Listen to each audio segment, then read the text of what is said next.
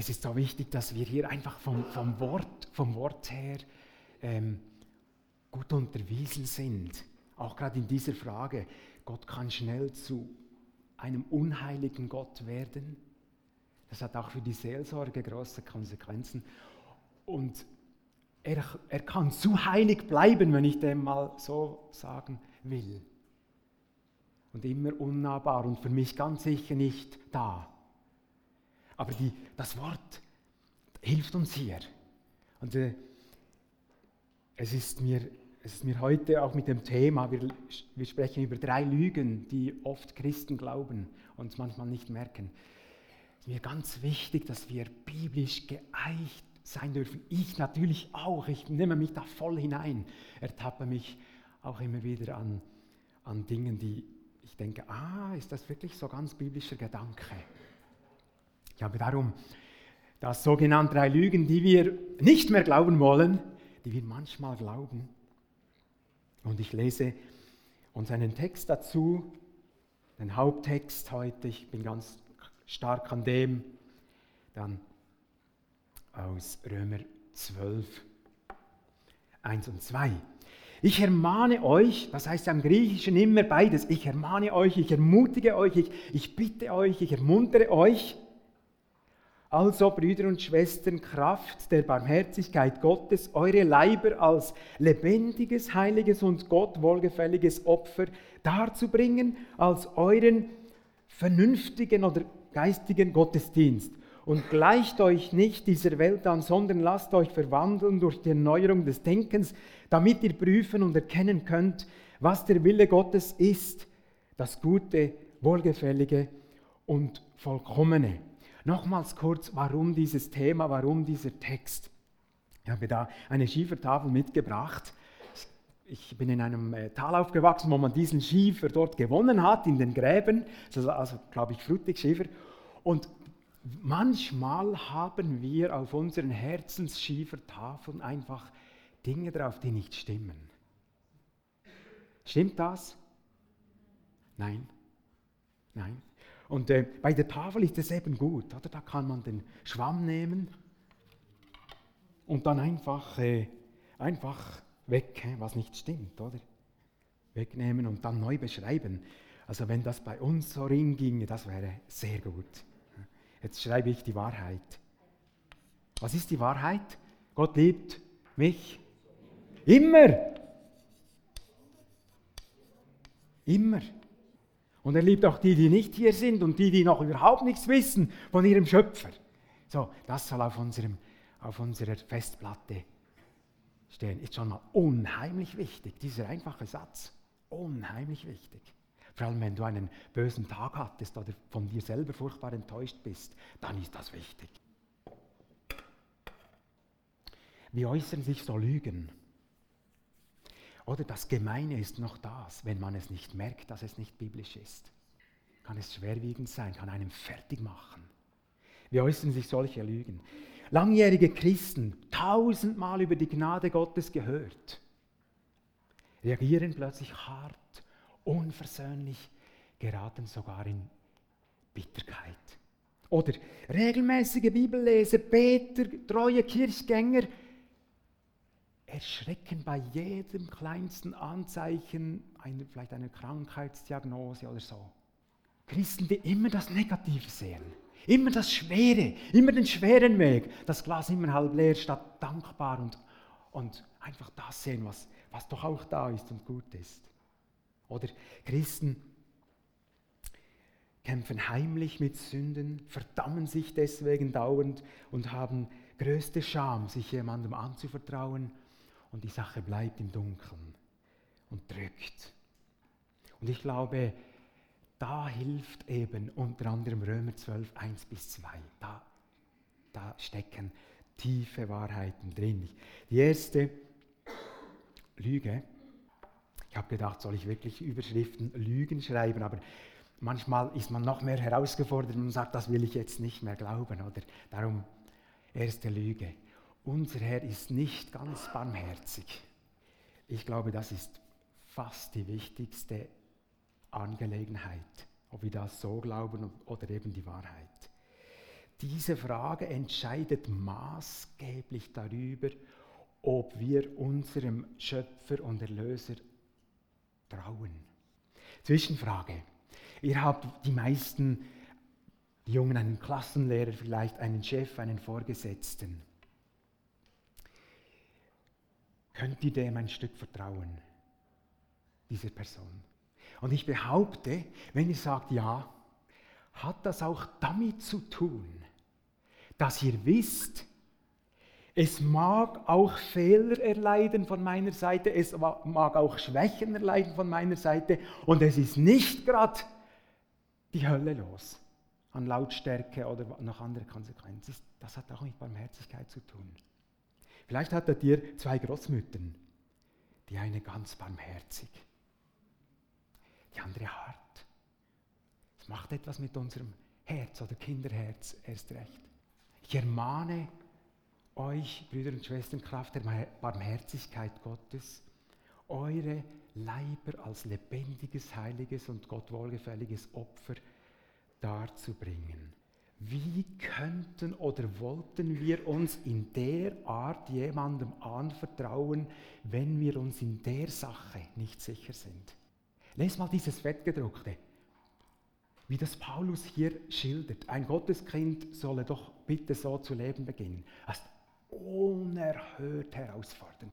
Er schreibt das so, weil in, in der Gemeinde in Rom hatte es viele Juden, die zum Christus äh, kennengelernt hatten und die haben natürlich dieses Bild verstanden. Oder was steht da? Ein Schaf, das auf dem Opferaltar liegt. Es heißt zwar hier ein lebendiges Opfer, natürlich, also Verstand und so nicht abgeben als Christen, das wissen wir, aber völlig ausgeliefert. Ein, ein Lamm auf dem Opferaltar im Alten Bund, das war weder laut noch lebendig, noch hat es sich bewegt, es war einfach. Und diesen, dieses Bild nimmt Paulus und stellt euch vor, wer wagt es, das merken wir schon in anderen Bereichen, nur annähernd sich so jemandem anzuvertrauen, wenn du nicht ganz sicher bist, dieses, diese, diese Person ist vertrauenswürdig, eben weil sie barmherzig ist. Unter anderem barmherzig ist. Testfrage, so was unsere Hingabe, diejenigen, die Christus schon kennen, ein bisschen ausdrückt. Ferienpläne 2019, ihr konntet vielleicht vier Wochen verplanen oder fünf oder sechs oder vielleicht habt ihr ein Jubiläum, habt acht Wochen oder so. Machen wir das mit dem Herrn im Gebet? Sagen wir, wann, wohin, mit wem, was machen wir? Ich muss euch sagen, ich habe mich schon ertappt und gedacht, das mache ich jetzt allein, weil vielleicht kommt Gott mit einem bisschen mühsam, mit einer bisschen mühsamen Idee. Was steckt dahinter? Ein Stück Misstrauen. Oder? Er könnte es doch nicht so gut meinen. Er könnte doch Ferien so planen, wo, die mir einfach nicht so gut tun. Was ist das für ein Gottesbild, das da irgendwo auch herumschwirrt?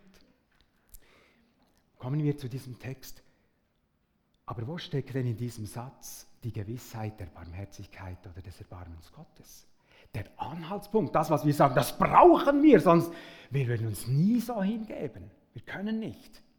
Die Neue Genfer Übersetzung sagt sogar, diese völlige Hingabe, die da Paulus einfordert, ein Stück, das sei nämlich die einzig angemessene Antwort auf das, was eben Gott an Erbarmen getan hat.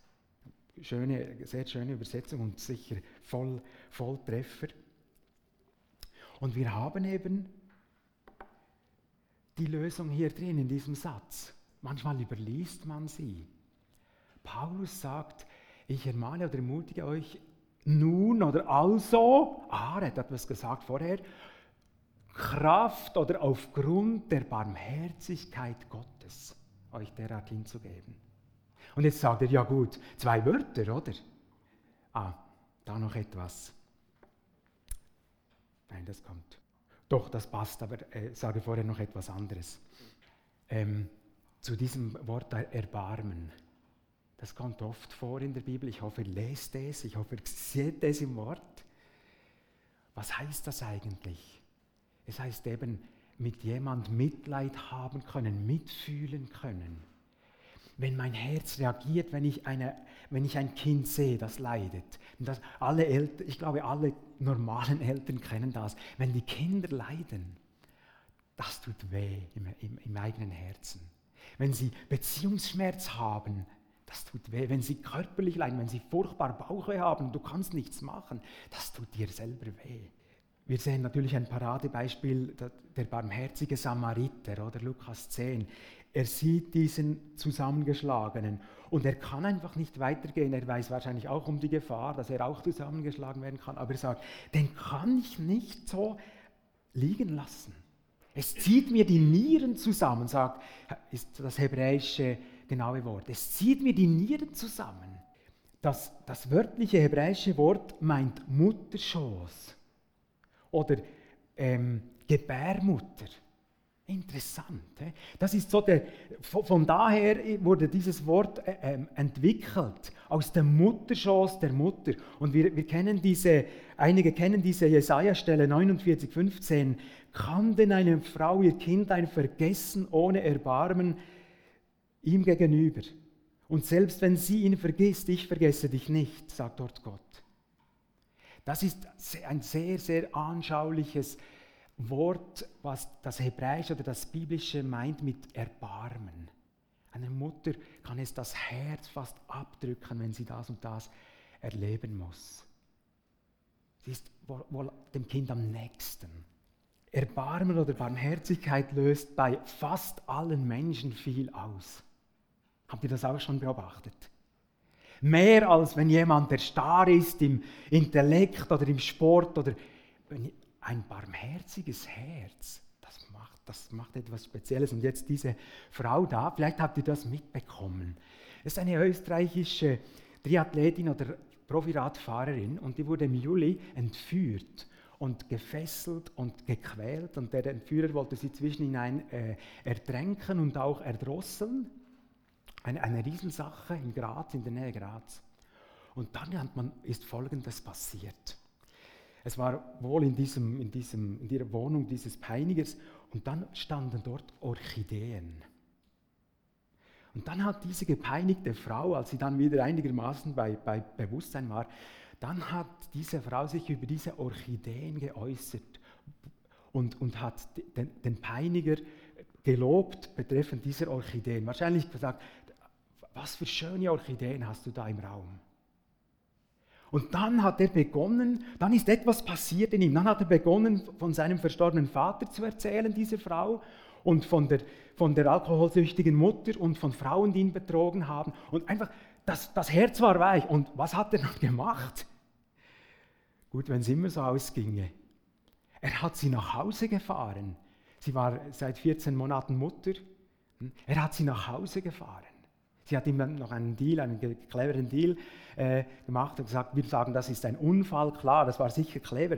Aber was das Herz geöffnet hat, war dieser Barmherzigkeitsgedanke. Da ist jemand in meinem harten Leben, der sieht diese Orchideen, an denen ich auch Freude habe. Und die, die sagt sogar etwas Gutes dazu. Die finden mich vielleicht gar nicht so daneben, nur daneben. Das hat die Wende gebracht. Merken wir, Barmherzigkeit das ist ein solcher Lebensschlüssel. Und erst recht schaut, wenn wir an der Barmherzigkeit Gottes zweifeln, dann sind wir immer auf Distanz. Wir trauen nicht ganz. Wir planen nicht mit Gott, ganz sicher nicht. Klar. Und jetzt, ich habe schon ähm, angefangen gehabt. Paulus schreibt in diesem ersten Vers nur ein Wort von Barmherzigkeit Gottes. Aber, schaut mal, elf Kapitel lang im Römerbrief legt er diese Erbarmung oder Barmherzigkeit Gottes aus. Wie da der, der Mensch eigentlich von sich aus verloren und, und dann Glaube und, und Christus und all das. Elf Kapitel lang, die letzten drei Kapitel, neun bis elf, dann speziell seine Barmherzigkeit den Juden gegenüber, oder? Und dann seht ihr, ich habe es versucht, verhältnismäßig auch, und dann erst sagt er, und jetzt Geld, wenn ihr doch so sicher sein könnt. Jetzt lebt doch entsprechend. Oder lebt doch neu. Lebt neu. Hm? Der Zuspruch, elf Kapitel Zuspruch. Ich bin barmherzig Mensch. Und dann der Anspruch von 12, 1 bis so 15, Vers 20 oder so und am Schluss noch Reisepläne und Grüße. Das ist der Römerbrief. Einer der wichtigsten Briefe im, im Neuen Testament. Paulus hat das schon gewusst, er hat das selber auch durchgekämpft, diese Wende.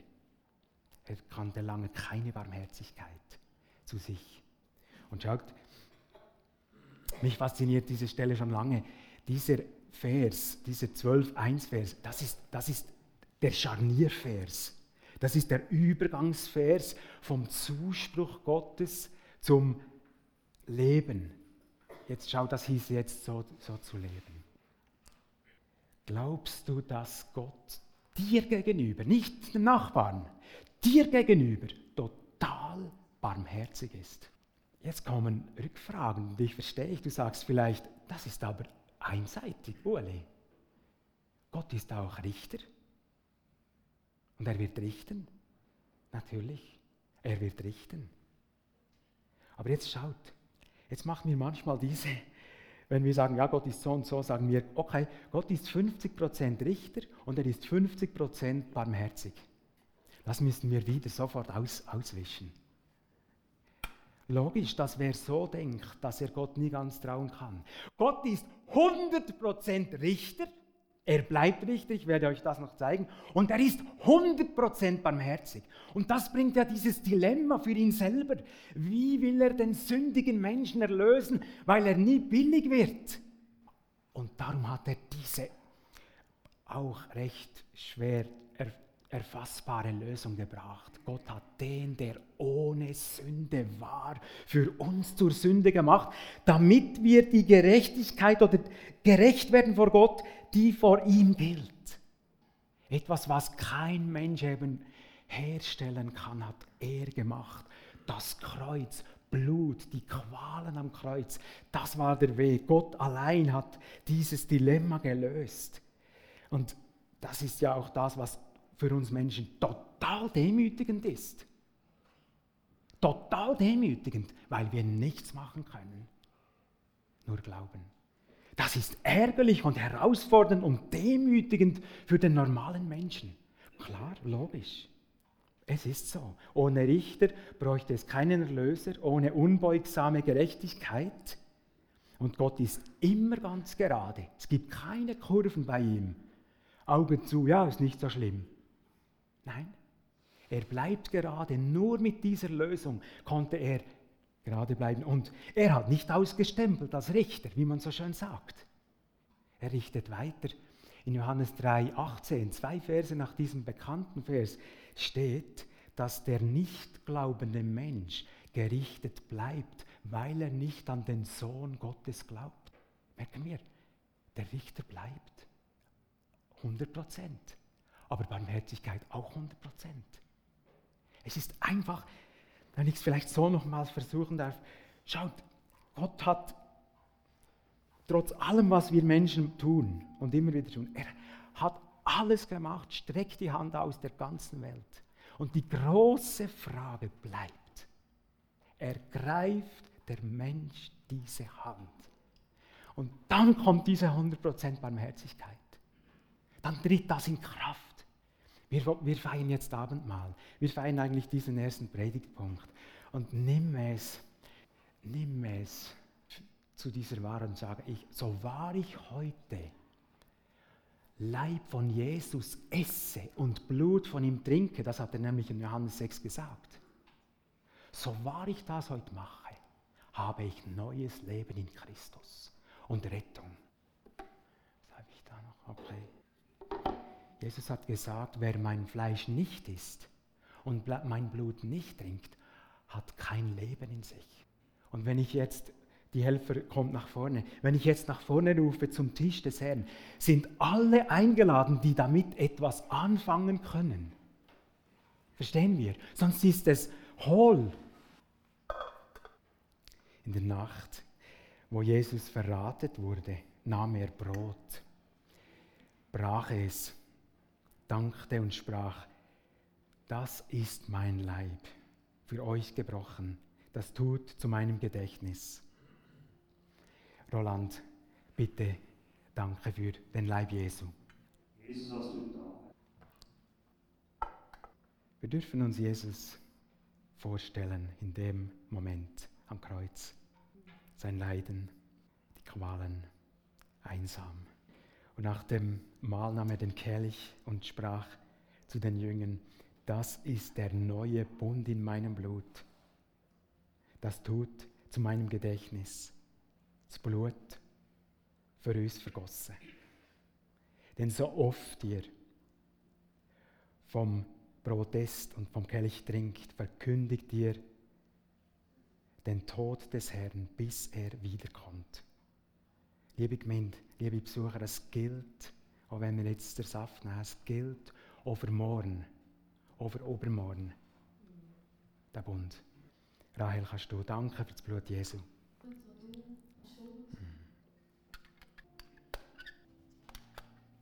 Lasst uns feiern. Verteilt das Mal, Helfer. Es gilt. Es gilt uns Menschen. Die Barmherzigkeit gilt uns. Halleluja. Es ist wirklich eine zweite Verwandlung. Und jetzt sind wir hier stark gefragt. Diese Tafel, diese Tafeln oder unsere Festplatten, die sind manchmal einfach nicht, noch nicht auf das neue Leben getimt oder beschrieben, programmiert. Und Schritt um Schritt entsteht eben erst ein neuer Charakter. Die Wiedergeburt gibt uns keinen Millimeter einen neuen Charakter. Denken wir daran, auch manchmal, manchmal sind wir anderen Gläubigen gegenüber sehr hart, weil wir unbewusst denken, der ist doch Christ. Was macht er dort noch für Blödsinn? Es ist bei allen so, der Charakter wird nicht verändert mit der Wiedergeburt. Das beginnt erst. Dass dieser Prozess bei einem Drogenboss, der sich, der Christus findet und der ein, ein ganz anderes Leben gelebt hat, sich anders verhält, als wenn jemand diese Prägung schon mit der Muttermilch aufgesogen hat und, und ja, und dann Christus annimmt. Das ist schon klar. Aber manchmal, manchmal sind Leute, die denken, ich bin christlich aufgewachsen, sind manchmal viel weniger konsequent mit Gottes Wort zu leben, weil sie denken, ich bin ja geeicht. Meine Mutter, mein Vater sind schon lange Christen, kennen die Bibel gut. Und dann kann man etwas verpassen. Oder Paulus schreibt hier von, gleicht euch nicht den Schemen, den Schemas des Zeitgeistes an. Wer meint, wer so aufgewachsen ist und meint, ich, ja, ich kenne nicht viel anderes, der kann sehr wohl sich dem Zeitgeist voll anpassen und merkt es nicht. Denkt, ich, ich bin doch, hab, kam doch mit sieben zum Glauben. Und Paulus, ja, Paulus warnt hier. Und dann, wenn man das nicht merkt, dann lässt er mir einfach mit und merken es eben nicht. Denken, ja, ja, so. Oder wir vergessen das Wort, dass auch schwierige Menschen und sogar der Feind gesegnet werden soll. Dass wir Friedensstifter sind. Alles, was an uns liegt. Wir vergessen, dass uns Filme und gewisse Dinge nicht so gut tun und wir denken, ja, ja, ab 18, ich bin jetzt 19, ich ziehe mir da alles rein. Oh, hoffentlich ist das nicht unser Maßstab. Das Film, die Filmalterangabe. Oder wir leben unsere Liebesbeziehung, wie wenn wir verheiratet wären und dann haben wir noch das Gefühl, wir haben Galater 5 verstanden. Wir sind zur Freiheit berufen. Wir sind frei, in allem frei. Da ist das nicht gemeint. Also der, der Bund ist schon wichtig, der Ehebund gibt Sicherheit für das Ganze. Wachen wir auf, wenn wir uns jetzt gerade ertappt haben. Oder wenn wir aufgrund dieser Beispiele in anderen Dingen merken, stimmt, glaube, die Bibel ist da nicht ganz meiner Meinung. Wachen wir auf. Lassen wir uns eichen, Thema um Thema, Schritt um Schritt. Vielleicht sagst du aber, Uli, ist, ist diese Frage so wichtig? Ist dieses theologische Konzept so wichtig, was bei der Neugeburt passiert? Es ist enorm wichtig. Ich habe, ich habe mit vielen Leuten schon gesprochen, die genau deswegen sehr leiden Ihnen wurde gesagt, mit der Bekehrung und Wiedergeburt tickst du eigentlich dann himmlisch gut, biblisch. Die Sache ist gut. Und wenn es dann nicht so ist, wenn du merkst, nein, ich bin ja immer noch neidisch, ich bin immer noch jähzornig. Mich zieht es manchmal zu Prostituierten. Manchmal gehe ich sogar hin und all das, oder? Denk, bin ich nicht wiedergeboren? Was ist los? Ja, das hat Paulus Christen geschrieben. Sie sollen jetzt sie sollen jetzt in solchen Dingen wieder richtig, richtig zu leben beginnen. Merken wir, das ist wirklich ein Prozess. Und schaut, und dann, wenn ich so geprägt bin, dass alles gut ist, dann habe ich nur zwei Möglichkeiten. Entweder heuchle ich anderen vor und mir selber, weil es ja nicht sein darf und offensichtlich alle anderen perfekt sind, oder ich verzweifle an mir. Und Geld, dass ihr mich richtig versteht, ich meine, jemand, der Jahre mit dem Herrn geht, das, das sollte man schon merken an der Ethik am Leben. Das ist wachstümlich. Was wir jetzt besprechen, das heißt Heiligung, das ist ein Prozess. Also ich hoffe, dass, dass, dass, nicht, äh, dass nicht die Hälfte hier mit, mit, mit, mit Prostitution und mit solchen Dingen dauernd kämpft. Oder, oder mit dauernd Jähzorn oder Alkohol oder was auch immer. Aber das sind Wege, je nachdem, wie wir vorher geeicht waren und ge geprägt waren. Und wenn wir diesen zweiten Vers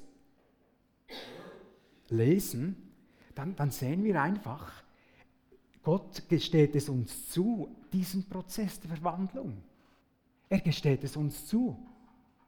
Schritt um Schritt unser Denken zu erneuern. Liebe Gemeinde und Besucher, ich möchte, dass wir eine Gemeinde sind, die hier einfach, die, die mit dem, mit dem, nicht nur mit dem Bewusstsein leben, mit diesem theologischen Bewusstsein, sondern die auch offen sind, wenn wir in, in Krisen sind.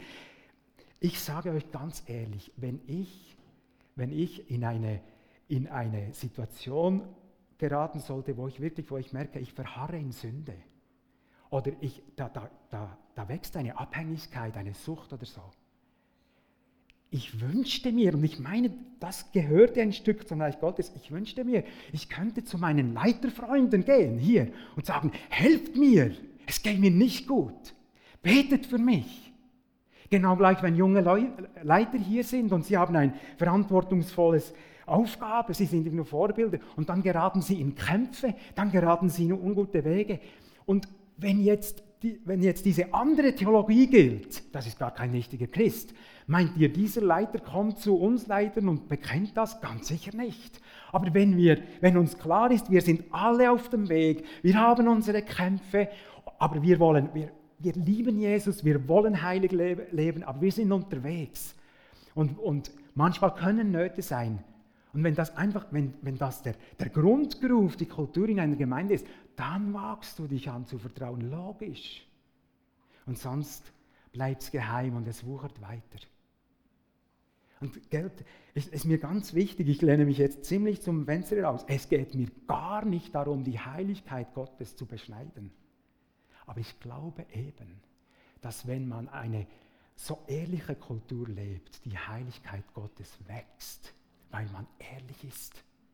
Und ich muss es vielleicht auch sagen, weil man wagt, ehrlich zu sein.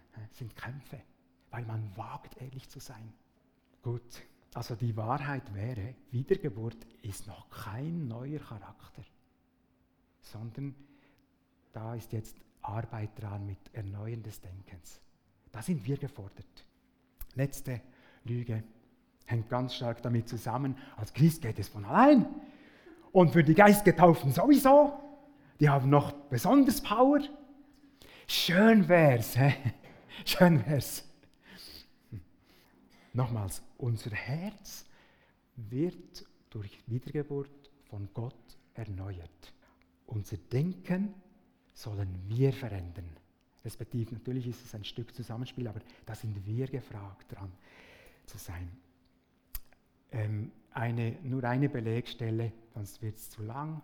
Noch die, merkt ihr, Epheserbrief, dort schreibt Paulus auch zu Christen. Und jetzt achtet mal drauf, die sind, die haben, äh, haben umgekehrt vor Jesus, sind wiedergeboren. Jetzt achtet mal darauf, was er denen schreibt, mit was sie aufhören sollen. Christen, legt den alten Menschen des früheren Lebenswandels ab, so das ist das Bild. He? Da er sich in den Begierden des Trugs zugrunde richtet, lasst euch erneuern durch den Geist in eurem Denken. Aha, dasselbe. Jetzt zieht den neuen Menschen an, der nach dem Bild Gottes geschaffen ist und so weiter. 25. Legt deshalb die Lüge ab. Hört auf Lüge. Dann 26. Wenn ihr zürnt, sündigt nicht. Wenn ihr ja zornig seid, hey bitte, schafft dran. Der Dieb soll auf eurer Stelle Er schreibt das Christen nochmals. Die haben immer noch gestohlen. Sollten wir nicht auch ein bisschen barmherziger miteinander sein, wenn, wenn das da so war? Wenn das halt auch mal passiert. Und dann die, die Diebe, nicht nur nicht stehlen, vielmehr soll er sich abmühen und mit seinen Händen etwas verdienen, also selber den Broterwerb verdienen, damit er den Notleidenden davon abgeben kann. Das ist der Plan. Dann über euer Leben komme kein böses Wort, sondern nur ein gutes, das den, der es braucht, auch verbaut und denen, die es hören, Nutz bringt. Jede Art von Bitterkeit und Wut und Zorn und Geschrei und Lästerung mit allem Bösen verbannt aus eurer Mitte. Seid gütig zueinander, barmherzig, vergebt einander, wie auch Gott euch in Christus vergeben hat. Wir merken, also, also nichts von Nonchalance und ja gut, ist der Herr barmherzig. Schon klar, oder? Diese Eichung der Bibel ist schon klar. Aber es ist ein Weg und es darf ein Weg sein. Praxis. Schluss.